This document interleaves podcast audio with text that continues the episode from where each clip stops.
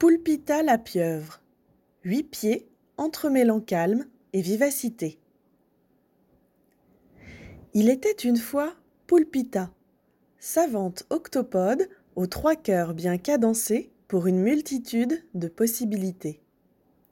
D'ordinaire lente et discrète, bien camouflée au fond de sa tanière, Poulpita maîtrisait également l'art d'accélérer le mouvement pile au bon moment. Depuis sa plus tendre enfance, elle évoluait avec fluidité, au sein des eaux profondes, dans la plus grande sérénité. Pour autant, en son fort intérieur, une question régulièrement la taraudait.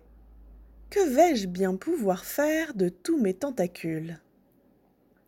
Même si son quotidien était déjà très rempli des habitudes équivalentes à celles de ses semblables, Poulpita sentait qu'elle aspirait à un petit quelque chose en plus qui égayerait sa vie. Un jour, désespérant de trouver réponse à sa grande interrogation, elle tapa nonchalamment dans quelques coquillages et les regarda doucement virevolter puis retomber sur le sable. Étrangement, dans cet instant des plus anodins, elle dénicha la clé qui la libéra de son chagrin et devinez ce qu'elle devint. La plus fantastique jongleuse de tout l'océan Indien.